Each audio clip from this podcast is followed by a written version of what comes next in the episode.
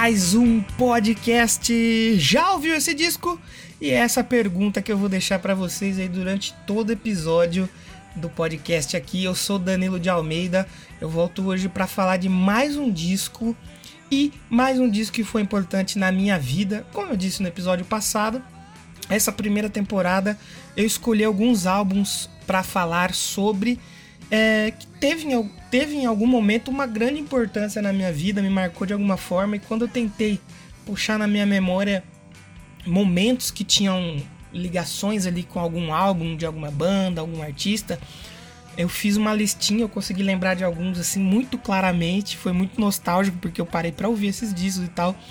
E no episódio de hoje eu vou falar de um álbum que você já leu no título, porque eu espero que você seja uma pessoa inteligente que chegue no podcast pelo título.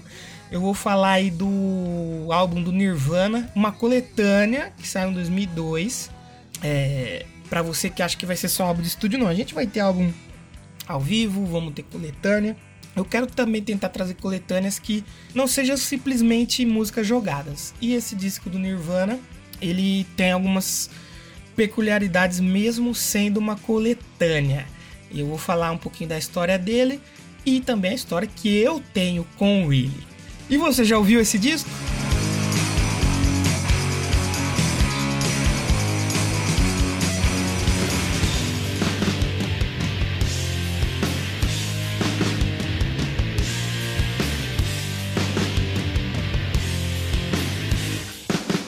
Então, hoje eu vou falar sobre o Nirvana, álbum de 2002, que apesar de só ter escrito Nirvana na capa, não é o álbum de estreia, como eu, quando era moleque, pensava. Eu falei, pô, é só Nirvana, provavelmente deve ser o primeiro e tal. Mas não, ele é uma coletânea que foi lançada em 2002. E eu acreditava que ele poderia ser conhecido como Black Album, por ele ter a capa preta e tal. Mas eu fui dar uma pesquisada existe outro Black Album do Nirvana, que eu acho que também é uma coletânea e tal, e nem tem a capa preta, então não faz sentido nenhum chamar Black Album, mas tudo bem. Antes de contar a minha história, só pedir para você seguir lá no Instagram, arroba já ouviu esse disco, e no Twitter, arroba já ouviu o disco, que é onde eu vou deixar atualizações, onde a gente vai poder interagir, e eu espero muito poder interagir com vocês, que é isso que move a gente aqui que faz os podcasts. E lembrando que os episódios eu quero fazer de formas bem uma forma bem resumida para não deixar o podcast longo, afinal todo mundo tem um monte de podcast para ouvir hoje em dia e fazer um episódio de três horas e meia ninguém merece, né? Então, é, só lembrando, se você quiser ouvir episódios mais longos, onde eu falo de música e tal, tem o Doublecast Podcast, um projeto com meu amigo Leonardo Nossetti. A gente fala lá sobre bandas, filmes, falamos sobre discos também, mas os episódios lá são bem mais compridos, bem mais longos do que aqui no Já Ouviu Esse Disco.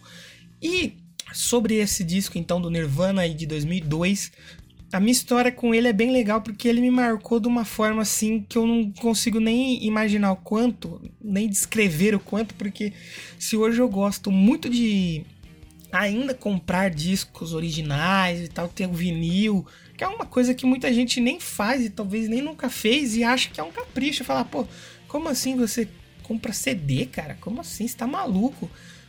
É, teve uma época na minha vida que o único contato que eu tinha com CD, mídia física, pelo menos que eu tive quando comecei a entender um pouco assim de música, era com discos piratas que vendia na feirinha e tal, ali custava acho que 5, 6 reais. E em casa, minha mãe ela gosta muito de Zezé de Camargo e Luciano. E eu lembro quando era moleque, ela juntava uma grana e ela comprava os discos originais deles, os CDs originais. E na época eu lembro que eu fui com ela algumas vezes e eu na, fui naquela loja de disco e fiquei maravilhado, assim, ver aquele monte de CD. Porque tudo que eu conhecia eram os CDs da feirinha, que era umas cópias mal feitas. Algumas eu tenho até hoje. Eu pretendo mostrar depois lá no, no Instagram. E quando eu vi aquelas cópias originais, eu fiquei, cara, eu fiquei embasbacado com aquilo. Eu fiquei bobo, sabe? Eu queria ter aquilo em casa. Então, aí eu comecei o processo de coleção de CD e tal. Uh, mas sempre foi muito pirata, nunca tive nada original. E aí um amigo meu, lá de São Paulo, quando eu morava lá, chamava Alan, ele já tinha mais CDs originais, porque ele tinha uma irmã mais velha que gostava de rock e tudo mais. E um dia a gente foi fazer um passeio no zoológico, ele levou o Discman da irmã dele e levou esse CD do Nirvana. Original, esse disco da capa preta, escrito Nirvana só. E eu fiquei maravilhado com aquilo, assim, poder abrir encarte, ver fotos. Porque até então, como eu só tinha CDs piratas, eu tinha uma capa ali mal feita e a capa de trás, assim, que tinha uma impressão mal feita que mal dava para ver o rosto dos artistas quando tinha foto e tal. E aquilo me marcou muito. Eu falei, putz, eu preciso ter CD, eu preciso ter CDs originais e tal. E eu não consegui comprar esse CD, claro, até hoje, por capricho mesmo, que eu não comprei, eu investi em outros CDs que depois eu vou falar aqui. Mas me marcou muito esse disco. Eu lembro assim, claramente da gente indo pro zoológico lá de São Paulo e ele tirando da bolsa. Eu lembro que ele levou outros, mas esse do Nirvana me marcou muito, porque na época eu tava começando a ouvir Nirvana. Se no episódio passado eu falei que um dos primeiros contatos meu com a música foi um LP do Couture Club, que é pop, disco total, eu tava começando a ir pro rock, eu conheci um pouquinho de Rolling Stones ali, que eu lembro que eu vi alguma coisa na TV, é, e o, o, Nirvana, acho que talvez, até por influência desse meu amigo que eu citei, o Alan, foi uma das primeiras bandas de rock mesmo que eu ouvi. Então, ver aquele CD original me marcou muito, cara. Então, é um pouco por isso até hoje que eu compro CDs e tal, que muita gente acha estranho e muita gente nunca nem fez isso. Fala, como assim? Existe uma mídia? Existe um negócio que você pode comprar e colocar no aparelho e ouvir? Mas eu ouço tudo no YouTube, de graça. Sim, eu compro ainda. A gente acaba ajudando um pouco o nosso artista ali, até também artistas independentes é, da cena local. Também tem alguns discos aqui que eu vou pretendo mostrar lá no Instagram, arroba já ouviu esse disco. Mas agora, vamos né, então falar do disco do Nirvana aí, que, como eu falei, para mim era o Black Album, mas eu não sei se ele é conhecido assim. Esse disco ele foi lançado em 29 de outubro de 2002, o Brasil já era penta nessa altura aí, e foi o terceiro CD do Nirvana, o terceiro disco do Nirvana, que foi lançado após a morte do Kurt Cobain em abril de 1994. E também foi o primeiro a apresentar material inédito de estúdio Nele contém então a faixa You Know You're Right. É, essa canção ela foi gravada durante o último, a última sessão da banda em estúdio, que foi em janeiro de 94. É, o álbum também inclui aí uma seleção de algumas músicas mais famosas do Nirvana, né? Não teria como. E elas foram tiradas principalmente aí do Nevermind de 91, ano que eu nasci, olha só. E o Inútero de 93. Mas também ela tem aí três canções da era pré-Nevermind e duas canções aí que foram também gravadas no grande acústico MTV da banda aí, né, o MTV Unplugged lá no final de 93. Esse álbum ele estreou no terceiro lugar da Billboard 200, vendeu aí mais de 230 mil cópias. Até novembro de 2003, estima-se que ele já tinha vendido mais de 3 milhões e meio de cópias pelo mundo aí. E atualmente esse número já passa da casa dos 10 milhões aí fácil, sendo que só nos Estados Unidos foram 3.2 milhões de cópias aí deste disco. Eu escolhi duas músicas pra gente ouvir na sequência, que é a You Know You're Right. Essa canção, como eu falei, ela é inédita, gravada durante a última sessão do Nirvana no estúdio, e a Bina Song, que essa Bina Song, ela é do lado B do EP Blue que ele serviria para divulgar o Nirvana, a turnê do Nirvana pela Europa. Só que essa distribuição ela foi cancelada e esse EP ele só saiu no Reino Unido. Então essa canção ela ficou meio que sendo uma raridade que saiu nesse disco de 2002 aí do Nirvana, que como eu falei para mim é um álbum preto, mas ele não é um álbum preto porque tem outro álbum preto do Nirvana. Vamos ouvir essas duas músicas aí, a gente já volta para falar um pouquinho mais desse disco.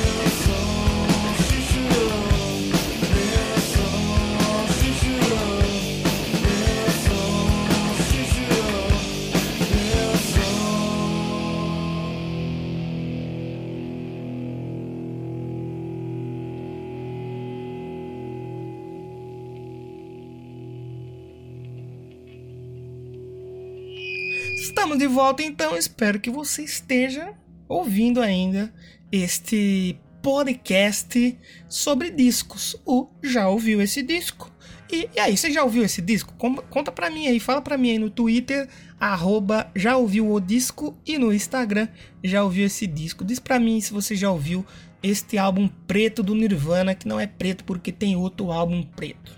Esse álbum então ele foi lançado ele seguindo uma, ter, uma determinação judicial de longa data aí, é, que era uma disputa entre a Courtney Love, viúva do Kurt Cobain, e os membros restantes do Nirvana, que foram o Chris Novoselic e o Dave Grohl.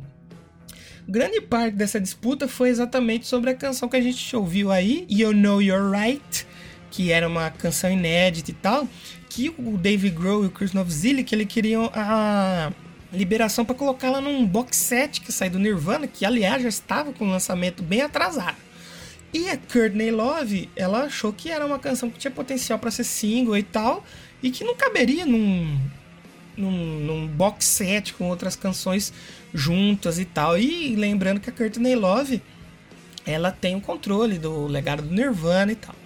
Então a ação judicial é, da Courtney Love se manteve porque ela realmente acreditava que tinha potencial para ser um hit, ela não ia tirar não, ela ficou na briga aí com, com, com os outros membros remanescentes do Nirvana. Em setembro de 2002, então, foi anunciado que a ação já havia sido resolvida e a You Know You're Right seria lançado num álbum como a Courtney queria, que veio a ser o Nirvana de 2002. Então, para esse CD sair, saiu muita briga no tribunal ali entre Courtney Love, Dave Grohl e Chris Novoselic, mas claro que a Courtney venceu porque se ela controlava os direitos do Nirvana, claro que ela ia conseguir ganhar essa daí. Bom, eu vou tocar mais duas músicas então desse disco pra gente se despedir aqui. Como eu falei, espero que os episódios sejam rápidos, consiga trazer um pouco de informação, música, história, histórias minhas em relação ao álbum quando tiver. E semana que vem, ou no próximo episódio, que eu espero que saia, não sei quando, mas eu espero que saia, vou trazer mais um álbum aí que me marcou, uh, marcou algum momento da minha vida. Eu espero que vocês tenham gostado. Não se esqueça de interagir com a gente lá no Instagram, arroba já ouviu esse disco, e no Twitter, arroba já ouviu o disco. Segue a gente lá, vamos bater um papo e me diz aí se você já ouviu esse disco do Nirvana. Para terminar, eu escolhi mais duas musiquinhas aqui, que é a Penny Royal, Penny Royal Tea, que é, foi uma versão que foi remixada pelo Scott Litt, que era a versão favorita do Kurt Cobain para entrar no álbum Inútero. E essa versão ela chegou a aparecer em alguns alguns discos do Inútero, que era uma versão que foi censurada para ser vendida no Kmart e no Walmart. Então também foi ela acabou se tornando um pouco rara aí. E uma escolha pessoal minha aqui que eu fiz, que é a The Man Who Sold the World, que eu acho incrível, né? A versão do Nirvana que eles fizeram para a faixa aí do David Bowie e que eles lançaram no MTV Unplugged, que é muito bom também. Então, semana que vem ou no próximo episódio, que eu não sei quando vai ser, eu volto para falar de mais um disco aqui. Fiquem aí com Penny Royalty e The Man Who Sold the World aí. E muito obrigado por ficar até aqui tchau!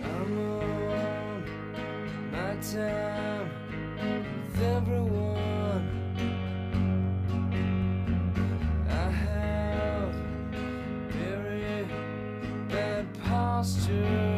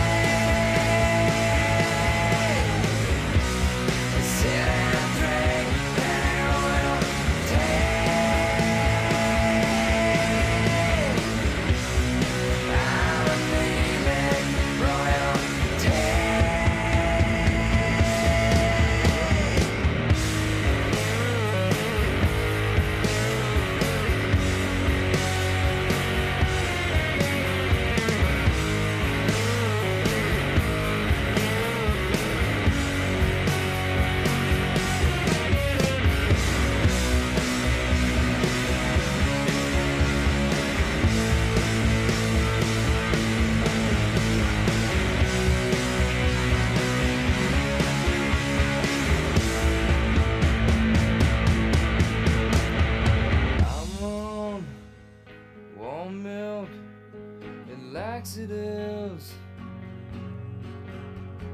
cherry flavored antacids.